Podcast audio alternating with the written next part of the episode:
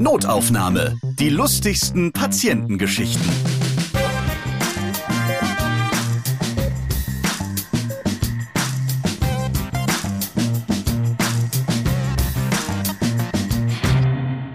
Schön, dass ihr mit dabei seid, wenn Mitarbeiter und Mitarbeiterinnen aus dem Gesundheitswesen ihre lustigen Geschichten erzählen, die sie erlebt haben. Ich bin Ralf Potzus. Moin. Ja, heute geht's an die Isar nach Bad Tölz. Ja, also um die größere Ecke um München.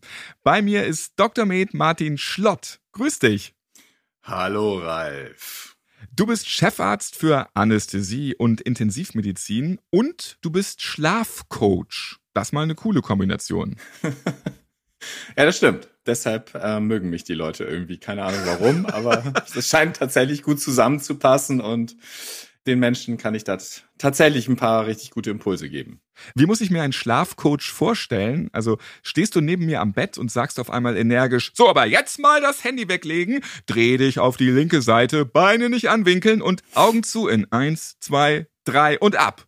Also tatsächlich habe ich Klienten, die sagen jede Nacht oder jeden Abend, wenn ich ins Bett gehe, dann habe ich irgendwie den kleinen Martin auf der Schulter sitzen, der sagt irgendwie Handy ausschalten, heute Abend kein Bier trinken, das Licht früher ausmachen, was auch immer es ist. Also insofern. Das ist voll die Spaßbremse. Ja, ja, ja, ja, ja. Nee, der Spaß entsteht ja dadurch, dass wir gut schlafen und dann erholt sind am nächsten Tag und Kraft okay. haben und dann Spaß haben. So, dann ist der kleine Martin bei Ihnen auf der Schulter, weil du so sehr mit ihnen ins Training gegangen bist, oder wie? Ja, sowas lässt sich ja gut hypnotisch verankern, ne? Das ist nämlich auch noch was. Du bist nämlich auch noch Hypnotiseur, muss man ja auch sagen, ja? Ja, genau. Das heißt, du verbindest medizinisches Fachwissen mit bewährten Mentaltechniken und eben auch mit Hypnose, damit wir alle besser schlummern können. Und bei Hypnose zuckt jetzt so manch einer oder manch eine kurz auf, weil es hier ja auch so ein paar Scharlatane gibt. Ja gut, Scharlatan, aber es gibt ja so diese Bühnenhypnose, wo halt tatsächlich Hypnotiseure das auch in meiner Welt missbräuchlich verwenden, um Menschen irgendwie ein bisschen lächerlich aussehen zu lassen, um zu zeigen, wie toll sie sind. Und das ruft natürlich bei einigen Leuten dann irgendwie echt einen Zweifel hervor, ob sie sich überhaupt darauf einlassen wollen. Das begegnet mir natürlich auch immer wieder. Und ein ganz wichtiger Baustein, damit Hypnose funktionieren kann, ist natürlich das Aufeinander einlassen und das Vertrauen in den Hypnotiseur. Und diese Showhypnose ja, muss nicht unbedingt sein. Und das, was ich mache, ist was gänzlich anderes. Da arbeiten wir im geschützten und vertrauensvollen Raum. Das muss man sowieso. Wenn man sich hypnotisieren lassen will, dann muss man eben auch wirklich dazu bereit sein, muss das akzeptieren. Und wenn man jetzt irgendwas loswerden will, wie Rauchen oder keine Ahnung, fettiges Essen, dann muss man auch wirklich dazu stehen, dass man das eben auch wirklich ablegen möchte. Ja, genau. Alle Veränderung entsteht ja mit einer Entscheidung. Ich treffe eine Entscheidung und dann suche ich mir jemanden, der mich unterstützen kann auf diesem Weg der Veränderung und genau, und dann äh, kann ich eben unter anderem mit Hypnosetechniken bestimmte Verhaltensweisen ja auch verändern. Zu deinen Schlafkunden gehören auch Spitzenpolitiker und Politikerinnen und Leistungssportler und Leistungssportlerinnen. Wenn also jemand beim 100-Meter-Lauf als erstes durch Ziel düst, dann ist das auch dein Verdienst, Martin, oder?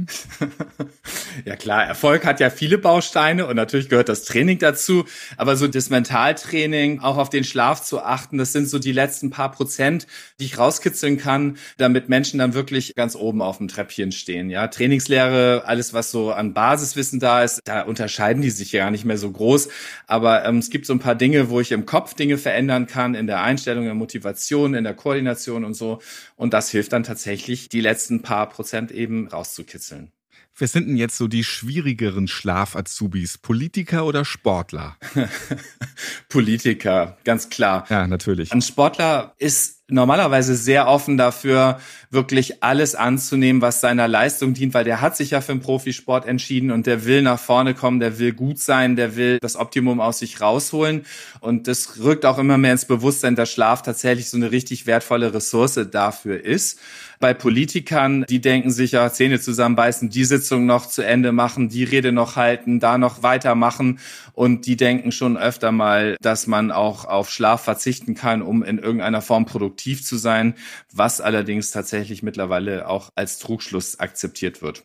Ja, würde wahrscheinlich auch mal helfen. Armin Laschet hypnotisieren. Ich darf nicht lachen bei der Flut. Ich darf nicht lachen bei der Flut. Und Frank-Walter Steinmeier, der braucht eigentlich gar keinen Hypnotiseur, weil wenn du einfach mal nur eine Rede von dem hörst, ich bin schon nach dem, liebe Mitbürgerinnen und Bürger, bin ich schon weg, bin ich schon eingeschlafen. Also. Ja, der ist ja die Ruhe selbst, ne?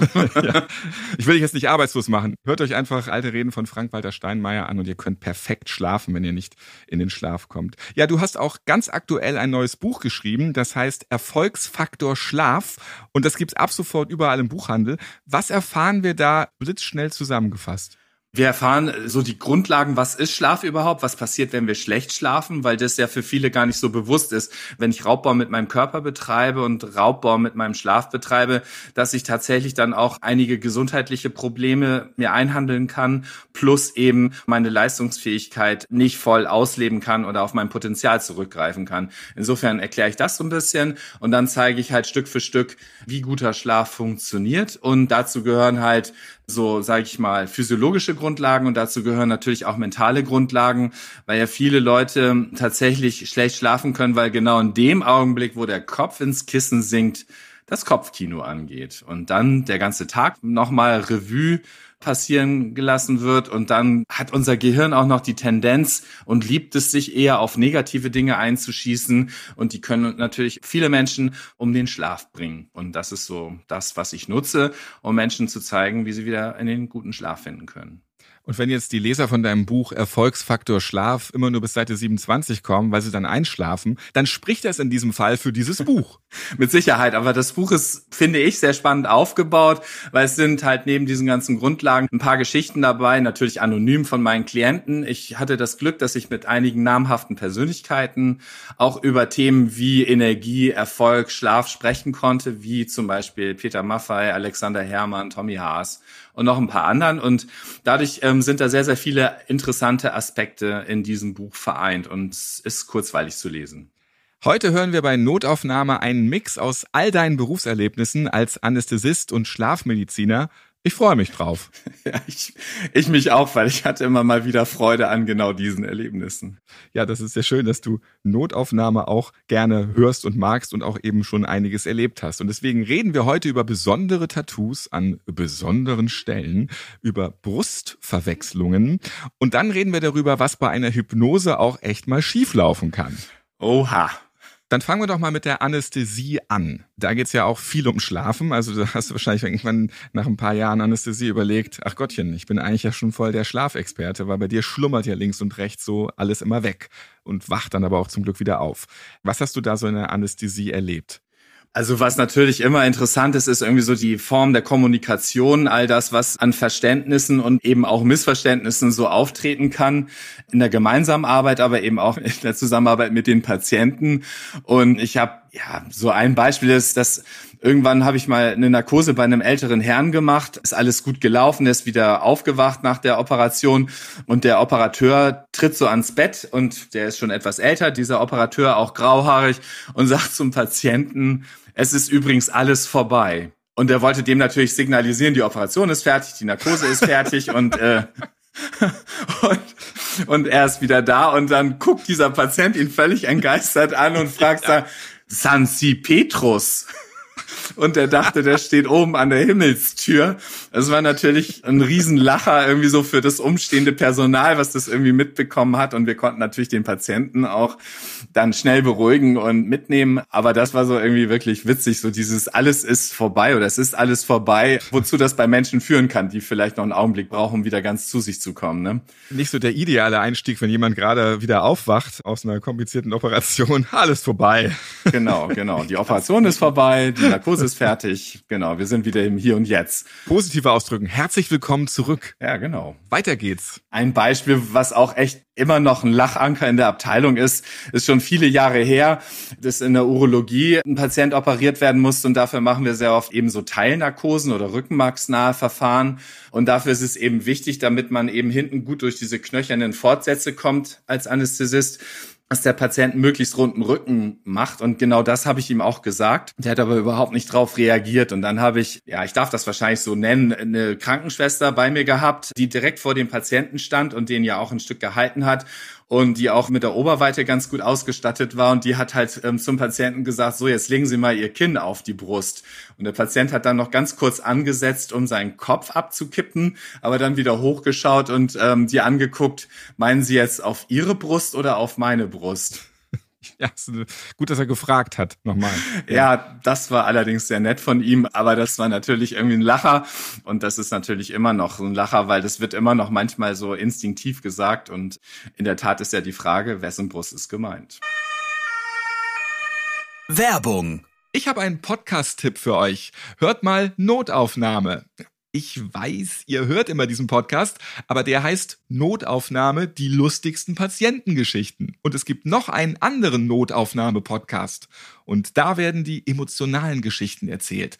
Da ist es auch mal traurig und spannend. Vor allem sehr interessant. Notaufnahme ist der Podcast von Ärzte ohne Grenzen. Ihr hört dort engagierte Ärzte und Ärztinnen, die in vielen Krisenregionen der Welt reisen, um den Menschen vor Ort zu helfen. Die Nothilfeorganisation, die leistet medizinische Hilfe, wo sie am meisten gebraucht wird. Dieser Podcast, der lässt die Menschen zu Wort kommen, die für Ärzte ohne Grenzen im Einsatz sind. Was erleben Sie unterwegs? Wie läuft Ihre Arbeit ab, wenn manchmal weder Röntgengerät noch Stromgenerator vorhanden sind? Und was treibt Sie an, immer wieder in die Krisengebiete der Welt zu reisen, auch wenn Ihr eigenes Leben in Gefahr gerät? Dürre, Seenotrettung, Ebola, Sandstürme, Nahrungsmangel, Internierungslager, Überfälle. Wenn die Ärzte ohne Grenzen rund um die Welt unterwegs sind, dann haben sie es immer mit den größten Nöten der Menschen zu tun, die ihre Hilfe dringend brauchen. Und ihr seid direkt dabei mit Notaufnahme, der Podcast von Ärzte ohne Grenzen. Und den findet ihr überall, wo es Podcasts gibt. Und auf www.msf.de slash podcast. Klickt mal dorthin. Einen Link dorthin findet ihr auch in den Shownotes dieser Podcast-Folge. Werbung Ende. Gibt es sonst noch andere Verwechslungen oder Erlebnisse aus der Anästhesie? Also was wirklich schräg ist, ist tatsächlich, ähm, es gibt ja wirklich viele Menschen, die Tattoos haben und auch Tattoos an ganz unterschiedlichen und teilweise auch interessanten Stellen. Und da wird man halt manchmal für bestimmte Operationen im Bauchbereich oder so eben dann überrascht, wenn man dann sieht, was da so auf die Haut geschrieben wird oder verankert wird. Ne? Und ähm, irgendwie habe ich mal einen Patienten gehabt, da war dann irgendwie ein Pfeil Richtung seines besten Stücks und stand dann drüber, ich suche Arbeit. Ich stelle mir das immer so vor. Man duscht jeden Tag, man sieht sich nackig, man steht vorm Spiegel und man sieht es immer wieder. Also jeden Tag diesen flachen Witz mehrfach, über Jahre. Das ist doch ziemlich ausgelutscht irgendwie. Aber ja. Naja, klar, ich glaube tatsächlich, dass manche Leute das irgendwie aus einer Laune heraus halt machen und gar nicht so sehr darüber nachdenken, dass sie ja irgendwie auch zehn Jahre später möglicherweise noch auf dieses Tattoo schauen dürfen und sich daran erfreuen dürfen oder auch eben weniger. Ne? Genau, und dann gibt's halt so krasse Sachen. Ähm, zum Beispiel haben wir auch mal einen Patienten gehabt mit einem Pinocchio-Tattoo. Aber das Pinocchio-Tattoo hatte der tatsächlich auch nicht im Gesicht, sondern eben auch eher im Süden seines Körpers. Ohne verstehe. Und da denkt man dann irgendwie, das ist ja Wahnsinn. Das ist ja irgendwie was, das kann man nicht mal, nicht mal irgendwie für einen Kinofilm in irgendeiner Form planen. Und der wäre noch FSK 18 auf jeden Fall, ja. genau. Aber da merkt man dann irgendwie, dass Lügen auch nicht immer kurze Beine haben, ne? so ist es wohl, ja. Also du kennst dich natürlich dann aus mit allen möglichen Tattoos und die bleiben dann hängen. Im wahrsten Sinne des Wortes. Ja, genau. Insofern gibt's eine ganze Reihe von Sachen, die so einem den klinischen Alltag auf jeden Fall interessanter machen. So, und jetzt müssen alle mal die Zähne zusammenbeißen, äh, wenn ihr denn noch welche habt. Ja, oder wenn sie nicht irgendwie flöten gehen, wie bei Martin. Ja, auch das kann passieren und weiß noch, das war weit vor meinem Medizinstudium, als ich ein Praktikum im Krankenhaus gemacht habe. Da gab es eben auf der Station eben auch demente Patienten und einer von denen hat sich irgendwann mal selbstständig gemacht und hat mit einem kleinen Eimer alle Gebisse auf der Station irgendwie eingesammelt, die er irgendwie finden konnte an den ähm, Waschnischen. Und dann hatten wir nachher einen Eimer voller Gebisse. Was auch schon gruselig aussieht wussten, irgendwie, finde ich. Ja. Und wussten nicht mehr, wem welches Gebiss gehört und hatten wirklich äh, Mühe, das Ganze wieder auseinander zu sortieren und zuzuordnen. Also ist es denn wirklich so, Elisabeth, wir müssen nochmal gucken, mach mal Mund auf. Uh, nee, das passt nicht. So konntet ihr es nur testen. Bei jedem einfach drei, vier, fünf Mal das Gebiss rein, dann so, hm, das könnte klappen. Das behalt erst mal. Wir melden uns später nochmal. Also ja, ich glaube, das war auch dabei. Beim ersten Schritt sind wir erstmal an die Verwandten gegangen, ob es da irgendwelche Auffälligkeiten gab. Gebisse sind ja ganz unterschiedlich gestaltet und da haben wir irgendwie so erstmal schon mal ein paar Gebisse zuordnen können und genau, und über den Rest schweigen wir uns aus. Oder alte Leute stehen doch immer auf Bingo, auch gerade so in Pflegeeinrichtungen oder Krankenhäusern kann man ja so. Und jetzt geht es um dieses Gebiss, Leute. Wer möchte? So, ja, das hat wahrscheinlich sehr lange gedauert, die Zähne da wieder richtig zu justieren. Die Zähne auseinanderzukriegen im wahrsten Sinne des Wortes. Also einfach mal Zähne zeigen. Und jetzt müssen wir auch aufhören, sonst hören wir nicht mehr auf. Ja, aber Thema Gebiss ist tatsächlich ein großes Thema, weil, weil viele Leute für die Narkose müssen die ja die Gebisse rausnehmen, damit die nicht irgendwie verschluckt werden oder so. Und das kann echt passieren, so ein ganzes Gebiss oder wie? Ja, das kann tatsächlich hinten in den Rachenraum rutschen. Und wenn man das nicht richtig merkt oder so, dann kann das richtig Probleme bereiten. Und deshalb sollen die halt vorher rausgenommen werden. Aber einige sind dann halt sehr schamig, ja. Die haben ja dann wirklich nur noch Kauleiste im Mund und mögen dann gar nicht mehr sprechen mit einem. Und deshalb lassen manche das irgendwie drin und sagen einem das auch nicht. Und dann stehst du da plötzlich und merkst, ey, da wackelt ja was. Das musst du irgendwie vorher noch entfernen. Ne? Mhm. Die sollen ja auch heile bleiben, also nicht verloren gehen und so weiter. Also was auch immer noch so ganz interessant ist, ist irgendwie so dieses Verständnis von Alkohol. Das heißt, als Anästhesist frage ich immer gerne, wird Alkohol konsumiert? In Bayern ist zum Beispiel Bier kein Alkohol, das ist Grundnahrungsmittel. ja. Ja, und ich muss den Leuten dann sagen, so, mh, hm, weil manchen siehst du das ja anders, die da gerne mal dabei sind und zwei, drei halbe wegzwicken. Und denen muss man dann halt irgendwie klar machen, dass jemand, der regelmäßig Alkohol trinkt, auch mehr Narkosemedikamente benötigt. Und wenn er während der Narkose wirklich weiter schlafen möchte und nicht aufwachen möchte, dann wäre es schon ganz gut, wenn ich eine Idee davon hätte, um was es geht. Oder in der Schweiz haben die mir dann immer gesagt, weil Frage nach Alkohol, Schroffi. Und dann habe ich irgendwie ein paar Mal nachgefragt und dann stellte sich raus, sie meinten Kaffee. Und dann habe ich gesagt, das ist doch kein Alkohol, bis sie mir dann erklärt haben, wie dieser Kaffee getrunken wird. Nämlich fünf Frankenmünze in die Tasse rein, Kaffee drauf, bis man die nicht mehr sieht und dann wieder Obstler drauf, bis man sie wieder sehen kann. Und das haben die jeden Nachmittag getrunken. Ach du liebe Güte. Und das war für die auch kein Alkohol, weil das gab's nachmittags irgendwie so. Und das war gesellschaftlicher Anlass. Aber die sind alle besoffen gewesen. Und dann haben die halt, wenn die operiert worden sind, dann sind die halt nachmittags alle in Entzug gegangen. Krass, vor allem wie viele fünf Franken Münzen wurden dabei auch schon verschluckt bei diesem Spiel. Und das ist echt ärgerlich, wenn man Franken verliert. Das ist viel Geld. Genau. Dann kommen wir jetzt zur Hypnose, weil du ja regelmäßig, wie wir vorhin schon gehört haben, Patienten und Patientinnen hast, die du hypnotisierst, also in den Hypnoseschlaf schickst. Und da muss man sich richtig drauf einlassen, das ist wichtig, mhm. sonst funktioniert das nicht, haben wir auch schon gelernt. Aber es kann trotzdem auch mal was schiefgehen.